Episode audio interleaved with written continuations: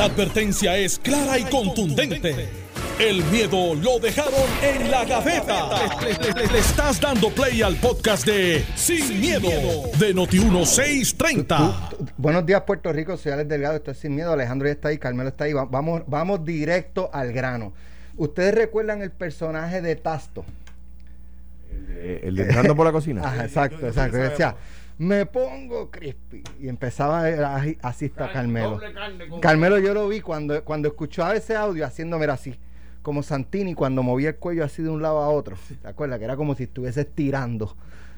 Carmelo, Eh, buenos, días. tía Alex. Su- buenos días, Alejandro. No, no, ni Zumba, estás No, loco, bueno, pues lo, está ahí lo- con, lo- con- lo- lo que pasa es que ese no es el Luis Raúl que yo he conocido toda mi vida. Eh, eh, el poder no te hace ni más inteligente, pero te hace más responsable. Entonces yo veo, eh, vamos a empezar en caliente por lo que veo. Este, Bueno, bu- buenos días, buenos, buenos días. días, vamos, no, ya los di. Ah, ya y los di a Alejandro y te di buenos días. Alejandro, buenos días. Extra y- Buenos días, Alex. Buenos días a todos aquí, a Carmelo, el país que nos escucha, seguro. eso ahora está. Ahí lo dijo, yo quiero que cuelguen a Larry Pues- Seilhammer. pues- si no pues- me complacen con Luma, con, cuelguen Pues a Larry yo Seilhammer. creo, yo creo que han puesto en una posición bien difícil a José Luis Dalmau, presidente del Partido Popular. Pero ya, ya el Senado lo aprobó. Por eso, porque lo han puesto en una posición difícil. Porque José Luis Dalmao, que es presidente, y, y ahora voy a hacer como dice Alejandro, que es el líder indiscutible del Partido Popular, presidente del Senado y presidente del partido. Má- Más, alto que eso no se puede llegar eh, electo y no electo dentro del Partido Popular en este momento histórico. Ha dado el aval a Larry Selhammer, que es una persona que es prueba de reputación, que no tiene una mancha en el récord, que es una persona buena, que es noble, que es reconocido no por atender importa, asuntos cuélguenlo, cuélguenlo. hay que no, pues tú sabes que José Luis Dalmau debe llamar una conferencia legislativa adicional a la que ya hizo. Eso es lo que dice Luis Raúl. Y aprovechar que Tatito está de viaje hace una semana y no ha producido nada, todavía pues no nos ha enviado nada que no sea fotos de souvenir, eh, y decir, ok, vamos a organizarnos. Eh, aquí tenemos una posición institucional en contra de Luma, y eso está establecido. Y nosotros tenemos la voluntad y tenemos el, el deber como Partido Popular de, de nosotros ser fiscalizadores con fundamento, porque nadie le pregunta a este señor, al representante Luis Raúl, oiga, ¿dónde es que está la cláusula que a usted no le gusta? ¿Dónde es que está el asunto este? La que no garantiza que, que no, va a haber aumento de la que luz. No garantiza. ¿Dónde, dónde es esa cláusula? No pues eso sé. es a morisqueta que no sabe. Pero vamos, vamos, vamos entonces a lo que José Luis debería hacer y, y viéndolo de afuera, decir dentro de su caucus. Nosotros tenemos que establecer la pauta de política pública, pero no puede ser a cambio de denigrar la credibilidad del Partido Popular en el proceso. Porque después de todo, en el Partido Popular, si tú le preguntas sobre Larry Selhammer, olvídate de los electos, de la gente, la inmensa mayoría de los puertorriqueños dicen Larry Selhammer es una persona decente. Larry Selhammer haría un buen papel como secretario de Estado, es ingeniero. Le han dado a cargo de que sea el que nos verifique y nos ayude para que Luma, en cualquier evento de negociación, tenga una persona capaz del lado del gobierno, representando al gobierno y a su vez a la gente. O sea, ¿qué más podemos pedir? Entonces ahora, eh, todos los días cambian las reglas del juego y dicen, no, pues ahora queremos esto, y ahora queremos lo otro, y lucen como una mate parcha. En el campo, cuando tú siembras una mate parcha, tú no sabes para dónde va, y por eso es que te dicen, tú estás más regado con una mate parcha. Pero el problema no es que esté regado, eso es un asunto institucional. El problema es que nos está regando a nosotros como gobierno, y no hablo del PNP, está hablando de la institución gubernamental. ¿Sabe? Al día de hoy, el secretario de salud no ha sido confirmado en medio de una pandemia. Al día de hoy, el contralor, el que está mirando por la, por la pureza de lo, de, de lo que es la finanza de- de- del gobierno, claro, hay una interina todavía porque hasta que no llegue este el designado y confirmado, pues se mantiene No, la que está. Pero no está interina, está Eh, en- no, Está en en propiedad, funciones, exacto. en funciones, pero ¿sabes? yo entiendo que está, está ahí todavía. Pero tienes una persona ya fuera de término y, los que hicieron la ley y la constitución y todas estas cosas, pues miraron todas esas cosas de la continuidad y, aunque esto no es parte de la constitución, es una ley que dice 10 años de nombramiento y, y tenía un propósito. Entonces tú miras los argumentos en contra como institución del Partido Popular de, ah, Manuel Torres, como no me van a enmendar Luma, colgado. Manuel Torres tiene que ver con Luma. No. Larry Selhammer, como ahora eh, eh, nos cae mal, pues no, no, no es Manuel que queremos colgar, queremos colgar a Larry Selhammer. Entonces lo dicen con este ímpetu, como si tuvieran el, el, el valor absoluto de la ley. Y uno se tiene que indignar.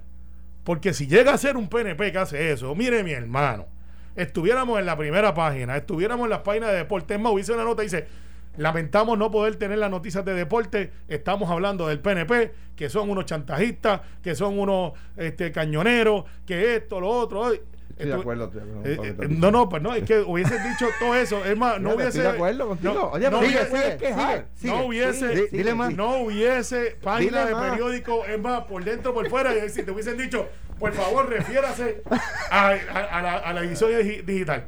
Ah, pero como le dio Luis Raúl, mañana lo vamos a ver al ladito, en un cintillo baja, bien bajito. Pero- Larry Selhammer en la cuerda floja. Di- por di- un capricho. Dile al país lo de los PNP. De lo, lo de los PNP. No, no, yo no voy a caerle lo que hizo Eduardo una vez. Pero si tú lo estás diciendo. No, porque digo, lo que, lo- si hubiese sido un PNP que hubiese dicho eso. ¿Qué hubiesen dicho? Ah, bendito, todo lo que ya tú sabes. Porque ustedes lo saben. Pero que refrescale no. la memoria a la gente. Te voy a dar la tipa que lo repita.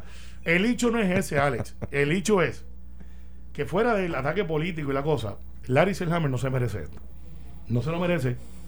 No es la ficha correcta. No tengo problema. Pero puede En el- decir, y el pueblo de Puerto Rico no se merece el contrato de Luma. Eh, Puede decir. Puede decirlo, puede decirlo. Y, y ¿sabes qué? Puede estar a favor o en contra. No hay problema con eso. Pero Alex, tiene que ir a la sustancia. Y yo no estoy defendiendo aquí a Luma. A mí me importa un pepino Luma. Te lo digo de verdad.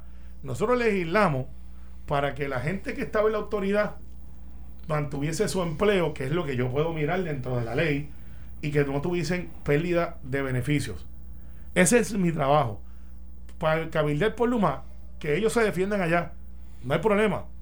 Pero no puede ser que Larry Selhammer y Manuel Torres, dos puertorriqueños de primera, sean rehenes caprichosos políticamente, descaradamente, y aquí no pasa nada. No.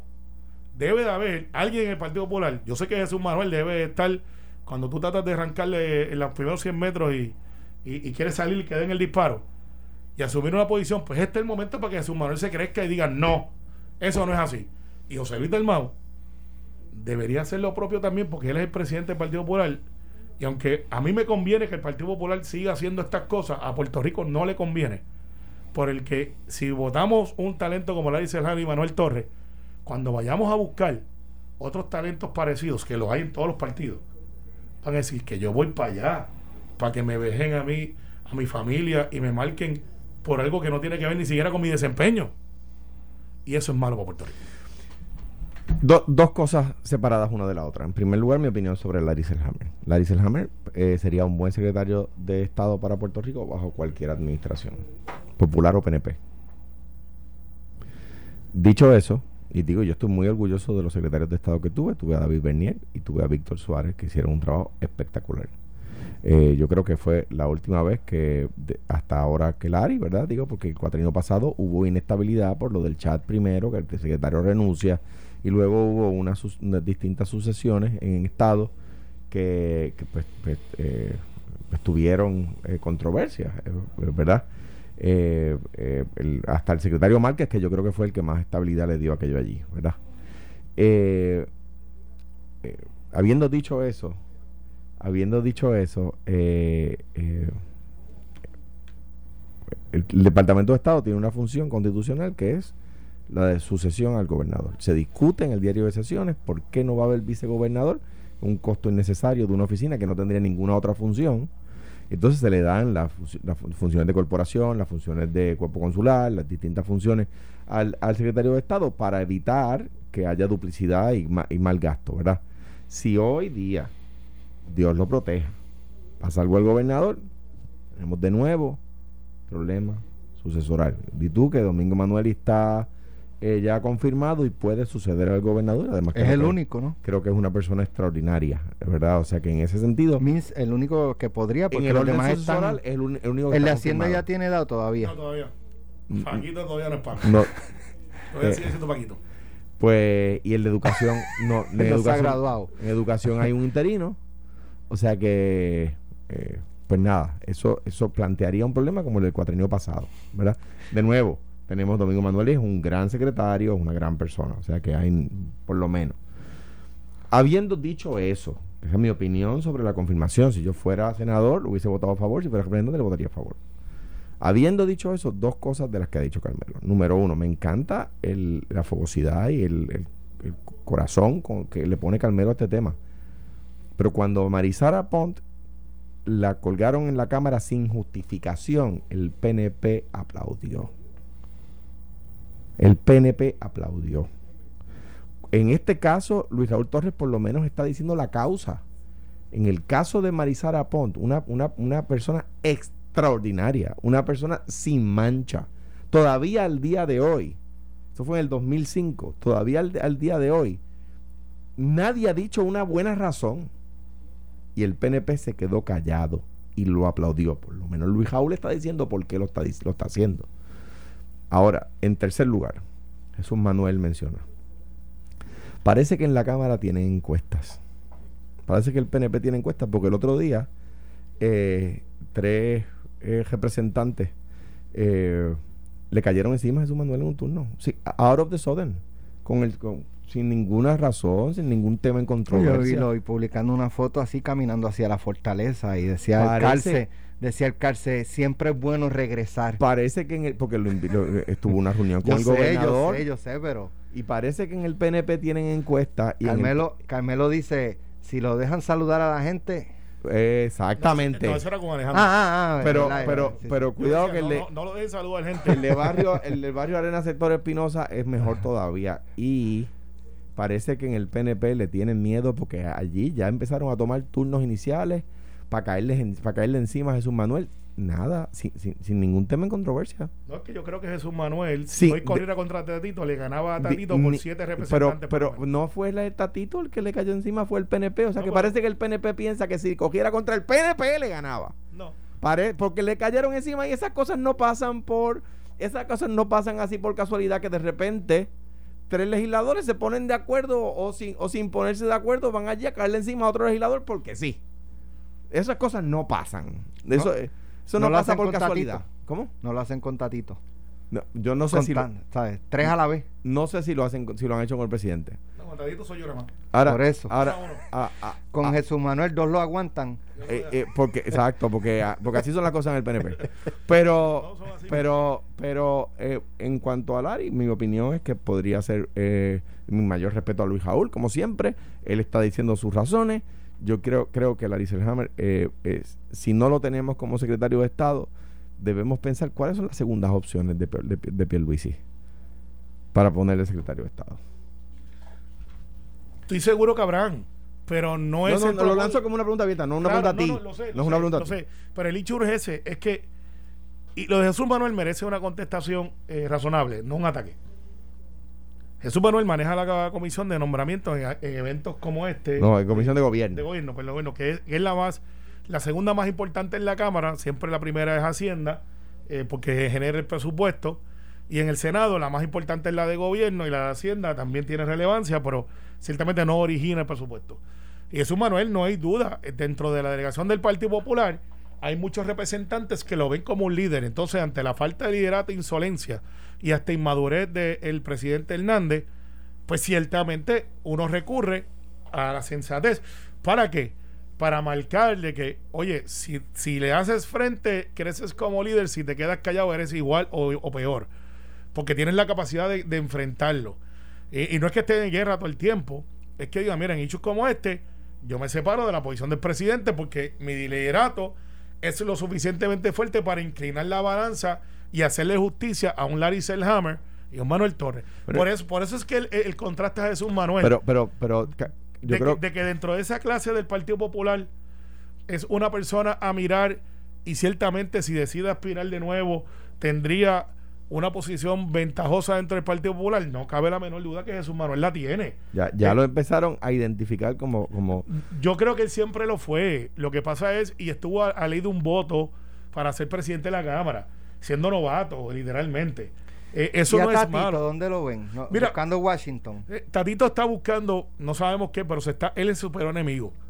Él es super enemigo. Su, porque sería Jesús Manuel buscando gobernación. No, yo no veo a Jesús Manuel buscando gobernación. Que el programa con la bola. buscando Washington y Jennifer buscando gobernación. No, no, no, no. Yo no veo eso. Eso que tú estás viendo, estás mirando la bola de cristal de Eddie. Y eso es por la tarde. Por la mañana, sin miedo, te digo que dentro del Partido Popular. No, pero él te hizo una pregunta del PNP. No, no, pero él hizo una del Partido Popular. pero también te hizo una del PNP. Está bien, pero yo contesto lo que yo quiero. no lo que me preguntar. ¿Te acuerdas de esa pregunta? Porque dicen que es cuestión de tiempo que Jennifer se ponga con Pedro Pierluisi como se puso con Ricardo Mm, Rosselló. No. Yo sé, Jennifer, obviamente Serrucho Pedro, ahí, el Pe- serrucho. Pedro Pierluisi va a ir a la reelección, no me cabe la menor duda. Y Jennifer González, que mucha gente se olvida, es bien, bien joven. Como lleva tanto tiempo, igual que llevo yo, mucha gente no cree, yo tengo 47. Jennifer es... que te han cogido sin aceite. Pues, Hace tiempo. Y cojo sol que se acabó. Y el caso de Jennifer es aún más joven que yo. O sea, Jennifer no es una nena, pero ciertamente es bien, bien joven para una posición de la gobernación. Jennifer puede esperar uno o dos cuatrenios más y aún sigue siendo joven. Ese es Alejandro su- escuchando el paro en el PNP ahí. no, lo que pasa es que en el caso del Partido Popular, que no tiene líder ahora, Héctor Ferrer, el hijo, todavía no está listo para alguna posición más allá de que, que si sale como su papá, tiene madera de líder. Jesús Manuel en esa clase graduanda es de los que más sobresale. Tatito yo creo que fue debut y despedida. Pero yo- José Luis era Dalmau- Jennifer. ¿Cómo? Alejandro, era Jennifer. Yo no sé, es que me llegó ese sonido Yo, no, una. yo sí he visto que ella tiene como un brazo más me- peposo que el otro. Me llegó una, un sonido, eh, grabaron ahí una reunión del PNP y me, me enviaron el sonido. No, de- al contrario. Eh, eh, los que tienen la operación Pero- Comején pero- es el Partido Popular. Sí, pero mira, mira eh, tú, le- tú hablas de la presión que debe tener el presidente del Partido Popular. Ahora bien, yo creo que hay que tener, eh, ¿verdad?, mesura a, la- al- a extenderlo de esa forma. ¿Por qué? Eh, porque en primer lugar, igual al, al decir que el presidente de un cuerpo tiene que eh, tener control sobre cada uno de los votos que tiene la delegación, eso no es así, eso no funciona así. Y para eso, para eso son, es un cuerpo electo por distrito eh, y por acumulación, no una sola persona, porque entonces sería un cogobernador, ¿verdad? O sea que culpar a Tatito de, de, lo- de eso, pues yo creo que no es correcto. ¿Por qué? ¿Y por qué no es correcto? Te voy a dar un ejemplo. En estos días, el PNP le votó en contra a la tipificación del feminicidio. Vamos a hablar de eso, vamos a hablar de eso. Le votó en contra. Yo puedo culpar a Pedro Pierluisi de eso, porque es el presidente del PNP. Pero tú sabes lo que hizo Pedro Pierluisi. Pero Tomó no, una posición. está bien, pero puedo, puedo, puedo culparlo. Porque tú No, estás diciendo sí, que. Sí, sí, pues ¿sabes lo que puedes hacer? Lo, lo- lo que, lo que se debe hacer. o sea, tú estás diciendo. ¿Cuál es la posición del gobernador pero- ante su delegación? Pero permíteme. Tú estás diciendo que esto pone en una mala situación a José Luis Dalmao. sí, lo pone. Ah, pues entonces ustedes han puesto en una mala situación al presidente del PNP al decir que el tratar de tipificar como delito el feminicidio es una reacción histérica de, de, de la gente ante los asesinatos que ha habido. Dos cosas diferentes, pero ¿sabes qué? Pero, pero, el Pero- es el presidente del Pero partido. te voy a coger la analogía. La analogía que tú traes, que es de un nicho eh, de alta prioridad publicitaria, Ya ustedes le votaron en contra. y, y votamos en contra y te puedo explicar por qué. Porque Pero- ya está tipificado. ¿Qué hizo Pedro Pierluisi cuando le preguntaron? Asumió una posición ¿Qué dijo cuál? y, y dijo, yo estoy a favor de que se tipifique el asunto de la mujer como una sociedad y, y literalmente dijo más. Y dijo, y en la perspectiva de género, tenemos que reconocer, o sea, una posición. está bien, pero lo que igual que José Luis Dalmao. y perdóname, no, Carmelo, Pero- Carmelo, pero- José Luis Dalmao aprobó el nombramiento de Vamos, Lari. pero, pero, aprobó, él, él descargó su función. Pues claro. pero ahora como presidente del partido Ajá. tiene que decir, Por ejemplo, esto ok, tienes por ejemplo, por ejemplo, déjame hacer una pero pregunta. per- perdóname, es que lo que está. Déjame hacer una pregunta, Carmelo. Si Tomás Rivera Chats, portavoz del PNP en el Senado, asume la posición en contra de la educación con perspectiva de género, ¿Cómo lo pone ha una, hecho? po- pone en una situación difícil a Pedro Pierluisi. No. Pues, Por- tú sí. estás explicando una vara distinta, no, no, te hermano. por Seguro. qué, Te por Sí. Te el por qué. Yo creo que. Te espérate, pone- yo soy amigo de Carmelo y lo quiero. Vámonos a la no, pausa. No, te vámonos voy a la decir pausa. por qué te pone a difícil. Sí, no, no, no, no, yo no quiero ir a la pausa. Lo que pasa es que si Pedro Pierluisi se queda callado y deja ese espacio vacío ante la posición de Tomás Rivera Chatz, claro que lo pone en posición difícil. Ahora, si Pedro Pierluisi, en el contrario, que es lo que yo le estoy solicitando a José Luis Dalmau, dice, Si la delegación- dice, dice, Pero- esta es mi posición, no importa lo que diga Tomás Rivera Chatz para efectos de lo que es la posición del presidente del PNP, porque está clara. No, pero es que. La, Son y- diferentes No, posiciones, y la de. Dalmao también está clara porque aprobó el nombramiento de Lari. Y está dejando a Tatito en el chantaje. y Igual. se está y- llevando el Partido y- Popular y- por y medio. Y, y, y, y Pedro Pierluisi, tú. No. Darían el chantaje a, a- Ah, Tomás, yo, No, yo no estoy no, de acuerdo. no, yo no estoy de acuerdo. Déjame Carmelo. decirte lo siguiente. Yo no estoy de acuerdo con la con, con lo con la conjetura de que el presidente del PNP tiene que controlar como si fueran marionetas a sus legisladores y decirle cómo tienen que votar. pero lo mismo le aplica a que el, el presidente del Partido Popular no puede de- venir O a sea, decirle, o sea, tú lo José que está, Luis lo no que puede pero déjame terminar, eso. déjame terminar. José Luis Dalmao aprobó el nombramiento de Lari, debatió a favor de él, votó a favor de él. Consiguió Entonces, los votos. consiguió los votos como presidente del Partido Popular en el Senado, en la que Cámara. Tiene Ah, que atenderlo. Entonces, pues tú no puedes venir a decir que José Luis ha actuado mal en este caso cuando pregunta. hizo ¿Tu más por el nombramiento de Lari Tatito No, de lo que ha hecho en el PNP el presidente Partido. no Tatito puede tiene- dejar, espérate, no puede espérate. dejar, o, o- Tu Puerto Rico no puede que Tatito siga Tatito tiene que hacer todo lo que diga Dalmau.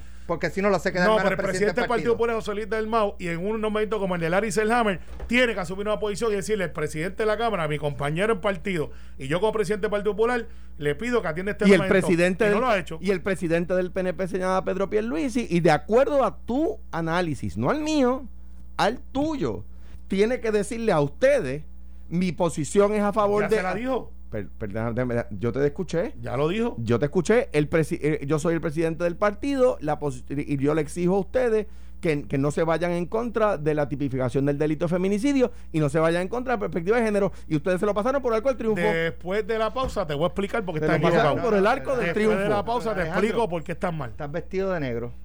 Eh, Así es. pregunta primera. ¿Vas para el, eh, los actos fúnebres del gobernador?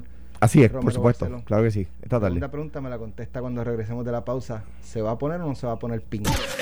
Estás escuchando el podcast de Sin, miedo, de Noti1630. Alejandro, eh, va- vas hoy al, al funeral de, De don Carlos de Romero. don Carlos Romero Barceló este, como exgobernador, ¿verdad? Y, y, eh, Y yo agradezco eso porque habla mucho de, de la persona. Olvídate de, de la posición.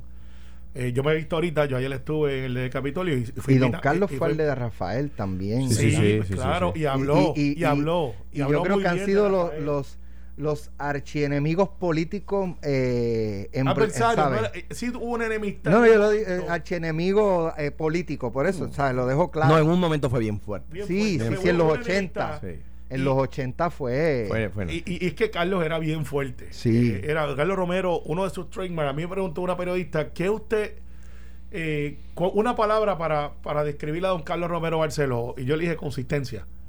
Él no, él, él no le bajó, no le bajó una. Se acaba de ir ahora la nueva frase, bájale dos, bájale.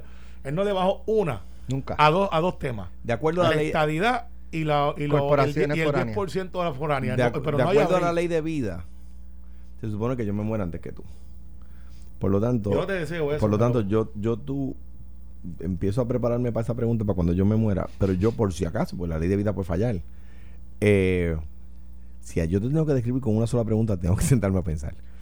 Con una sola palabra, tengo que sentarme buena a gente, pensar. voy a decir buena gente. Tengo que sentar- Sí, vale, son es dos, multifacético. son dos. Eh, eh, porque es buena y una sola persona, gente. Ajá, está bien, está bien.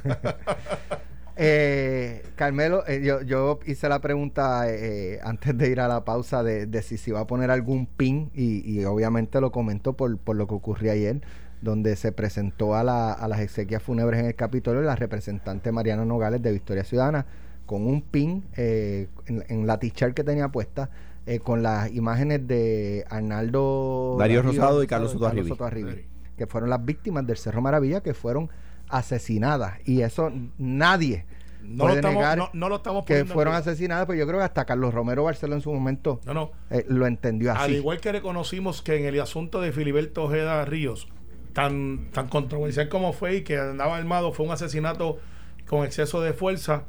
Y este, independientemente de que estemos a favor de su postura o no, fue un asesinato. Digo, no, no, Pero- yo no, yo no digo que no ni que sí, pero, pues, yo pero, yo los elementos completos él estaba armado y disparó No, también. no, y, y, y, y- y son Esa casos parte no la pueden borrar tampoco. distintos. Casos Claro, distintos. la fuerza era desproporcional, ¿cierto? Número uno y número dos, Carlos Soto Arribí y Arnaldo Darío Rosado fueron llevados allí Bajo por un engaño. agente encubierto de la policía, Alejandro González Malavé, para ser asesinado. O sea, eh, eh, Filiberto Ojeda no estaba llamando a la policía para que llegaran a la casa a entrarse a tiro.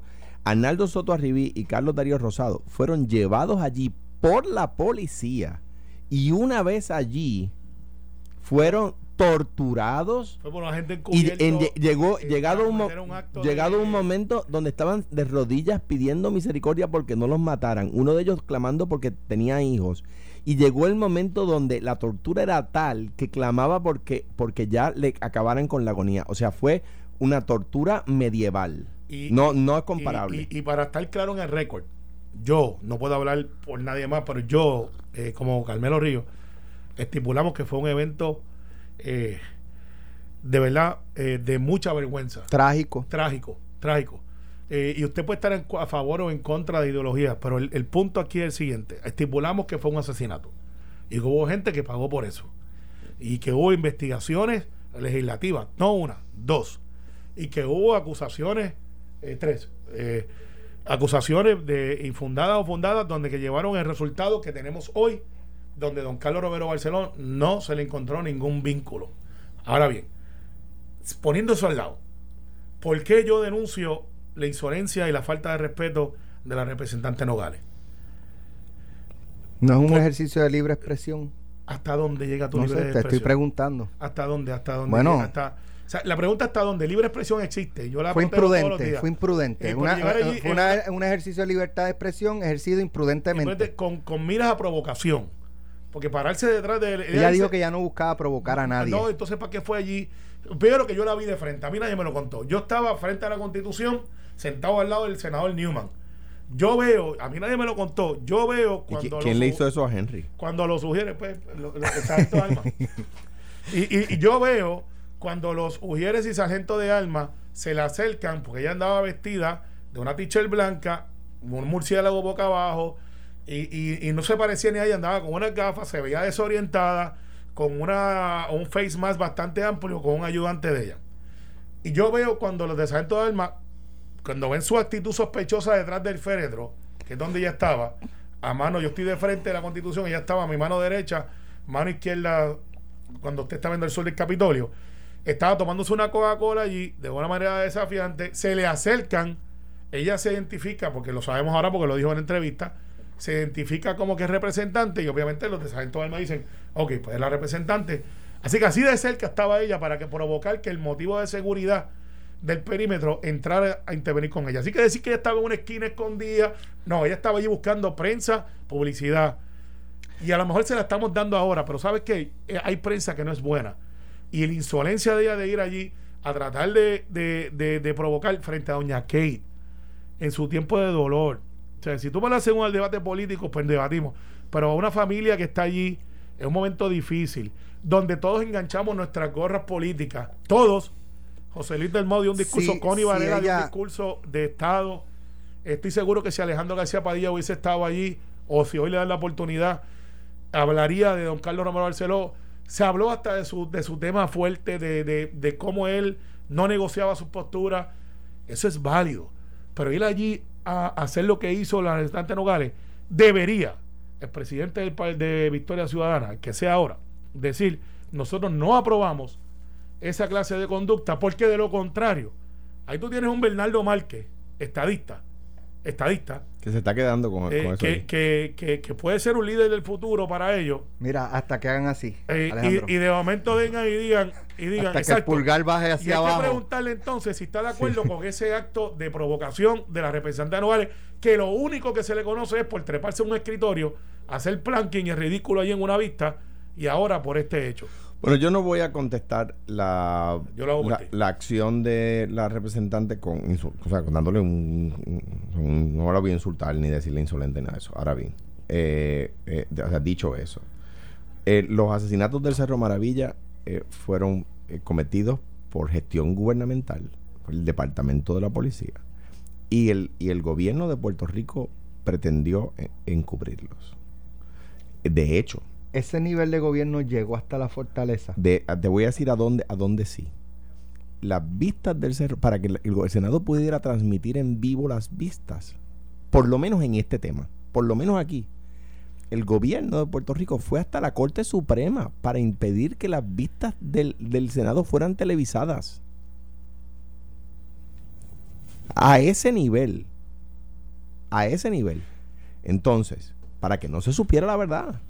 Entonces, ahora, eh, dicho eso, el día de mi entierro, yo, que yo espero que sea dentro de muchas, muchas, muchas décadas, alguien se puede poner una camisa con, con algo que me critiquen a mí. Lo, lo, lo único que yo hoy en vida le, le diría a esas personas, eh, eh, oye, Ana, Juan y Diego, y Wilma no fueron quienes tomaron las decisiones y van a ser los que estén allí presentes. Ah, los ojos abiertos Pero para usted, en eh, mi entierro van a ser los de mis hijos. Pero cuando usted y de trae mi- esa, y de mi esa narración previa de- de- del, del gobierno y eso, su punto es que es comprensible la acción de, las, de la legisladora. Yo lo que digo es que eh, eh, cada gobierno, lo que quiero decir es que cada gobierno tiene eh, eh, acciones que pueden ser duramente criticadas. De hecho, cada gobierno, y yo en mi caso puedo hablar de acciones duramente criticadas en las que me sostengo hoy y acciones duramente criticadas que yo prefería haber no tomado. Pero los únicos ojos abiertos en mi entierro van a ser los de mis familiares y a la gente que quiera ir. Los, míos van a estar cerrados. El responsable de las gestiones de mi gobierno, que soy yo, esos ojos no van a ver la camiseta.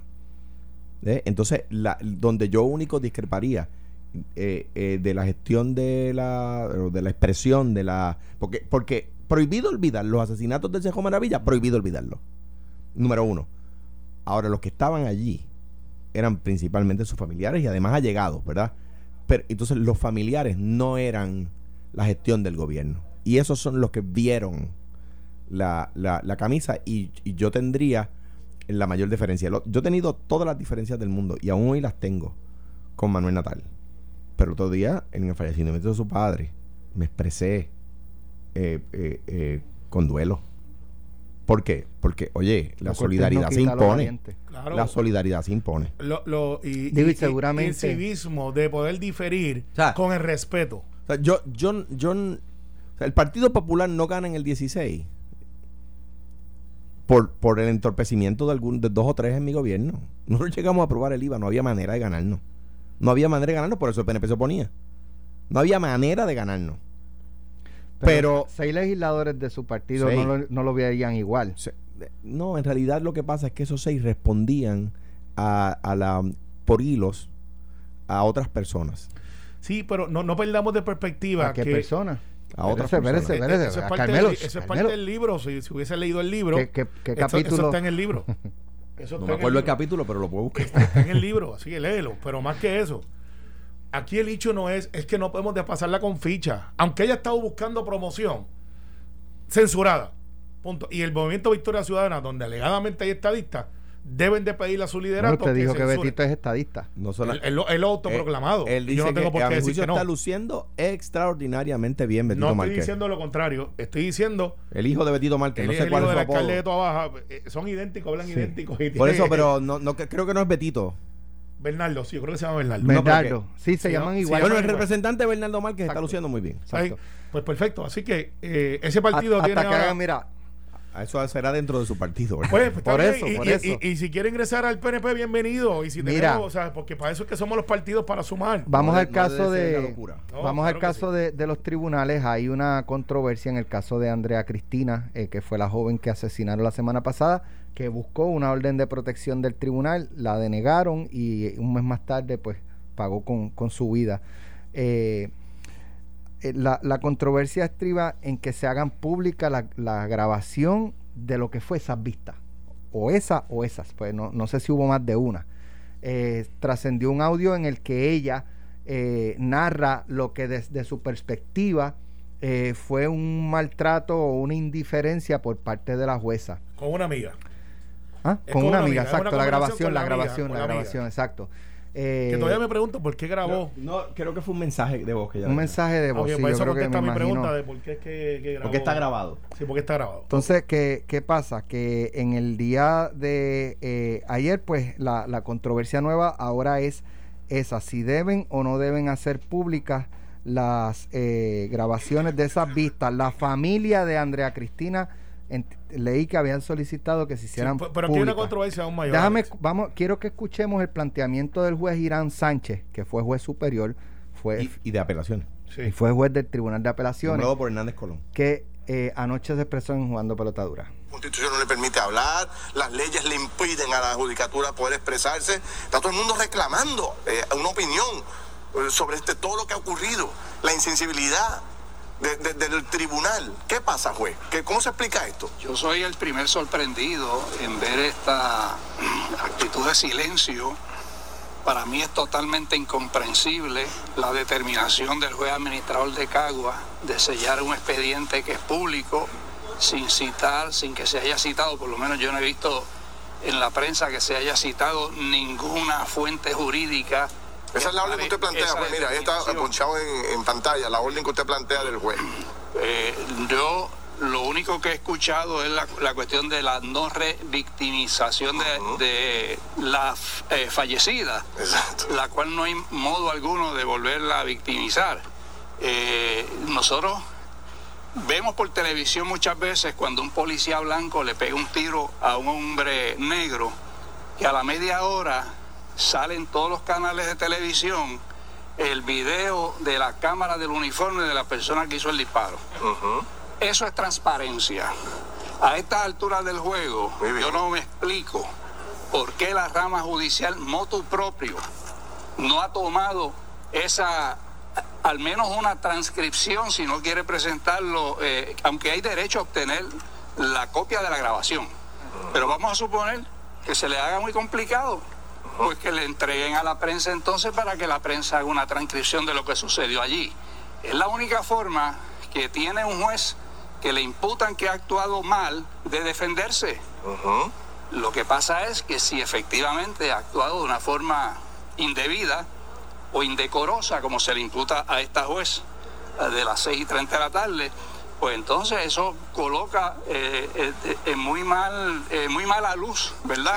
El, funcionamiento de la rama judicial. Licenciado, ¿cómo Yo creo que si, si, si aquí se está haciendo injusto con esa jueza es porque la administración de tribunales lo ha permitido. Por la secretividad, porque no se puede revelar, porque nadie puede escuchar, porque confían en nosotros, que es el uso y costumbre, o casi uso y costumbre, del tribunal. Mencionaba yo anoche en el programa, cojamos un ejemplo, el caso del juez Díaz Reverón, lo que ocurrió en sala cuando él usó su, su, su trabajo, su, su toga, su, su despacho o su sala en horas laborables del tribunal para citar un agente para, desde mi punto de vista y mi opinión, un poco presionarlo para que te testificara a favor de su esposa, un caso que no tiene que ver con su sala, un caso personal de su esposa. El tribunal investigó, ¿verdad? Supuestamente, eh, digo, no tengo, no tengo por qué dudar tampoco que hayan investigado, pero simplemente culminaron el caso con Pueblo de Puerto Rico, estuvo todo bien, no hubo nada irregular. Confórmense con eso, no tenemos que dar explicaciones a nadie. Entonces, ¿cómo uno puede confiar en un sistema? Y oye, y escribí una columna hoy donde destaco la inmensa mayoría de los jueces en Puerto Rico son personas Buena columna. honradas, honestas, que hacen su trabajo y más allá de su trabajo, porque muchas veces yo veo, por ejemplo, los otros días estaba pensando el juez Antonio Cuevas, de la sala aquí de, del tribunal, que, que sus determinaciones bien fundamentadas, bien explicadas, y yo decía, ¿cómo este juez tanto tiempo, o sea, le tiene que dedicar para presentar argumentos, ¿verdad? Para que, para que también, por, porque si sus casos son apelados, pues el próximo juez que vaya tenga una noción de por qué ese juez tomó esa determinación, ¿no?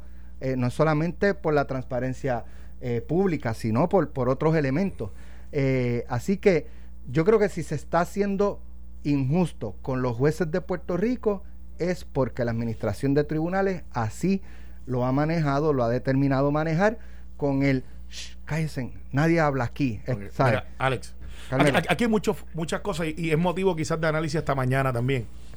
Porque aquí hay varias cosas que están chocando. El, el procedimiento judicial ordinario que conocemos ha cambiado tanto así que antes no teníamos vistas que se televisaban, ahora tenemos vistas que se están televisando. Y eso ha sido el progreso de la libertad y de la prensa que ha ganado batallas para tener acceso a información. Aquí lo que pasa es que tienes el choque de la intimidad de la víctima y el derecho que tiene a mantener esa intimidad versus también el proceso que debe llevar un tribunal. El problema que tenemos aquí es que la víctima ya no está. Entonces, ¿a quién le estamos asistiendo el derecho de la revictimización? Pues a nadie, porque la misma familia ya dice, nosotros queremos saber qué es lo que pasa. Aquí hay un choque porque el juez de administrador de Cagua, en una movida un poco típica, dice, no se va a atender. Quien entonces tendría el derecho de mirar eso es la jueza presidenta y decir, pues la política pública del tribunal es, uno, en este caso, de abrir que es lo que está pidiendo la opinión pública y yo creo que todo el mundo. El hecho ahora legal que tenemos que ver es hasta dónde, porque esto es un precedente. Y es un precedente que se extiende no solamente al hecho de cuando la víctima ya no está, sino cuando la víctima esté, porque si ya tú vienes y dices, yo quiero ver la grabación, ese derecho va para los dos lados.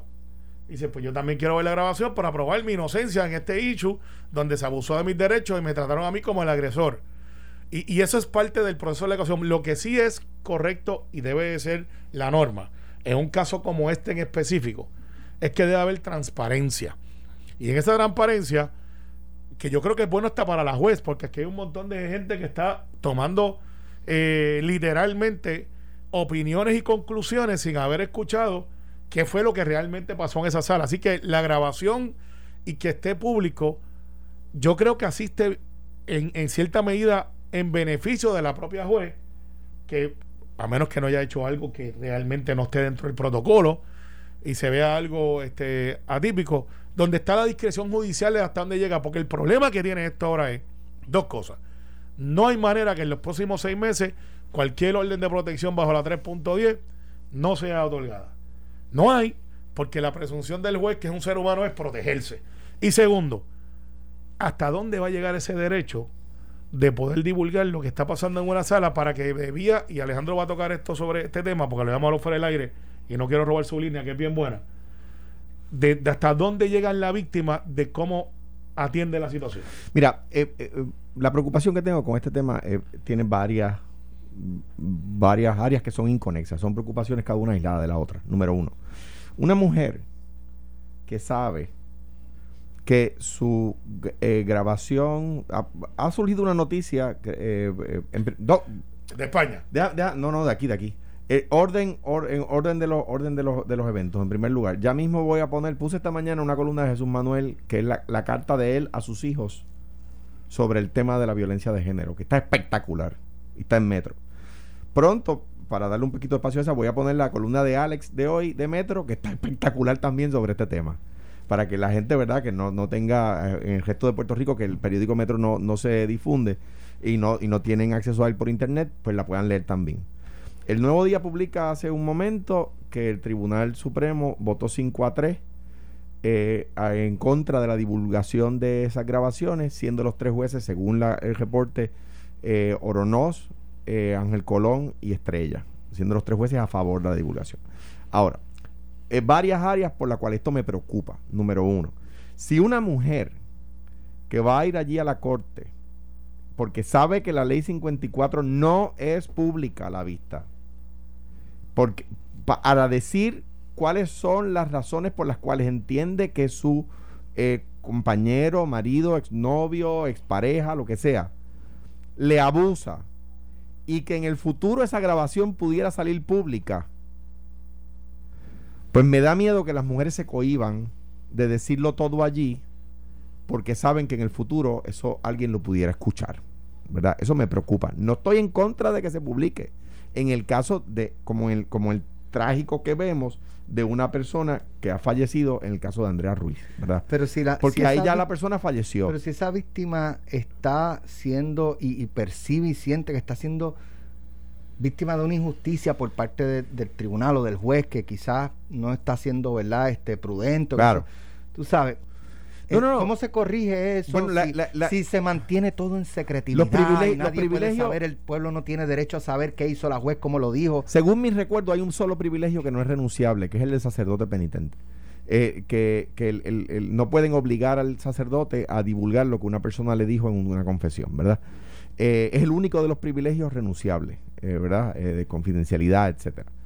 el único que no es renunciable, perdón, que no puede obligarse a una persona a que lo diga. Eh, entre los demás, todos lo son, que yo recuerde. Eh, por lo tanto, no es que tengo una, no es que estoy en contra, eso número uno. Número dos, a mí no me gusta esta tendencia, y lo dijo con Candidez, que empezó en la década de los 90, por lo menos en mis recuerdos, con el caso de O.J. Simpson y con el caso de Lorena Bobbitt, de transmitir los juicios y las vistas.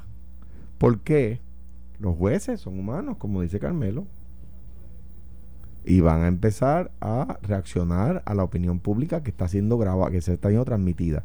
Y los abogados también. Entonces yo no, yo no quiero. en otras jurisdicciones.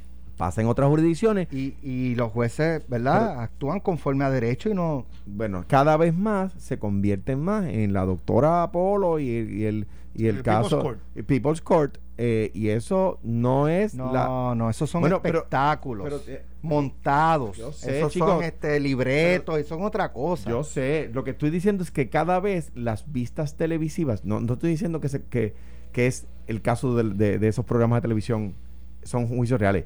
Lo que estoy diciendo es que cada vez en las jurisdicciones donde todo se transmite por televisión, la actuación de, porque no porque quieran, es porque temen a la impresión que causan en la cámara, no en la sala, ¿verdad? Vo- Voy a dar una idea de que quizás puede eh, ser un- un- un- una idea quizás adicional, ¿verdad? Pero antes de llegar a eso, bien rápido. O sea, ese es mi temor, ¿verdad? Yo soy de la vieja escuela y me gusta más la solemnidad de la corte. Me gusta más la solemnidad de la sala, ¿verdad? Eh, y eso y eso yo lo prefiero. Y, la- y los casos son públicos, los de ley 54 no lo son en favor de la víctima. Claro. Debo- quiero subrayarlo porque he escuchado gente diciendo que esos casos son públicos y es- escuché gente decir, si usted va allí, usted puede entrar a la sala. No, en los de ley 54 no puede entrar a la sala. Habiendo dicho eso, el problema está, y esto es un problema de, que se ha discutido en la, en la, en la Facultad de Derecho por décadas, si no siglos, que los jueces no tienen que explicar el no al lugar. Cuando un juez emite un no al lugar, desde el, de- desde el Tribunal Municipal hasta el Tribunal Supremo, no tienen que decir por qué están diciendo no al lugar. Y eso es una crítica. Es que si el Y- juez y tiene que y sentarse, merecida para mí. claro, si el Claro. juez tiene que sentarse y decirle la parte, mire, le estoy diciendo que no, por esto, por esto y por esto, el, tri- el- van a ser menos los no a lugares. Yo no sé O- si o el caso de la juez, yo no sé si el caso de esta juez eso está. Yo no lo sé. Pues mira, no sabemos, pero ¿por qué? Porque el tribunal, mira, Ok, callado pero todo el mundo. Alex, ahora, y, y yo, estaba- yo creo que aquí los tres estamos de acuerdo con que se publiquen las grabaciones debido al caso Yo- específico. y, yo, y yo creo firmemente porque lo han pedido los familiares. Exactamente. Pero ¿sabes qué? Yo Debe creo- No porque norma. lo ha pedido la prensa. Debe de ser la norma. Yo creo firmemente en las la transmisiones Yo- de la de la de los de ¿por qué? Por Si eso lo- mismo, son humanos, no si lo son renuncia la parte, si lo renuncia la parte o ausencia de la parte, como en este caso, porque una Y- tragedia y- y- terrible, y hay un ha fallecido los familiares, pues, porque en los casos de en los casos de ley 54 no hay sucesión. O sea, e- es un tema jurídico complicado. O sea, no, ella no tiene sucesores en ese juicio. Claro, entonces el, el hecho es hasta dónde llegamos y No, dónde. Entonces, Jamón si- lo explicaba ahorita y, y- o sea, el- el- Iván, imagínate que no el hay caso- sucesión en este caso. Imagínate que el caso sea bien difícil. sobre el, Alex. sobre el juicio. quiero sea decir. bien difícil y sea a la integridad humana. Carajo, y de momento tú es. vienes y, lo- Mira, y de momento tú tengas que decir todos esos las detalles. 10. Nos vemos, nos vemos. Ah, los muchachos dijeron- Esto fue, el podcast de Sin, miedo, de Noti1630. Dale play a tu podcast favorito a través de Apple Podcasts, Spotify, Google Podcasts, Stitcher y notiuno.com.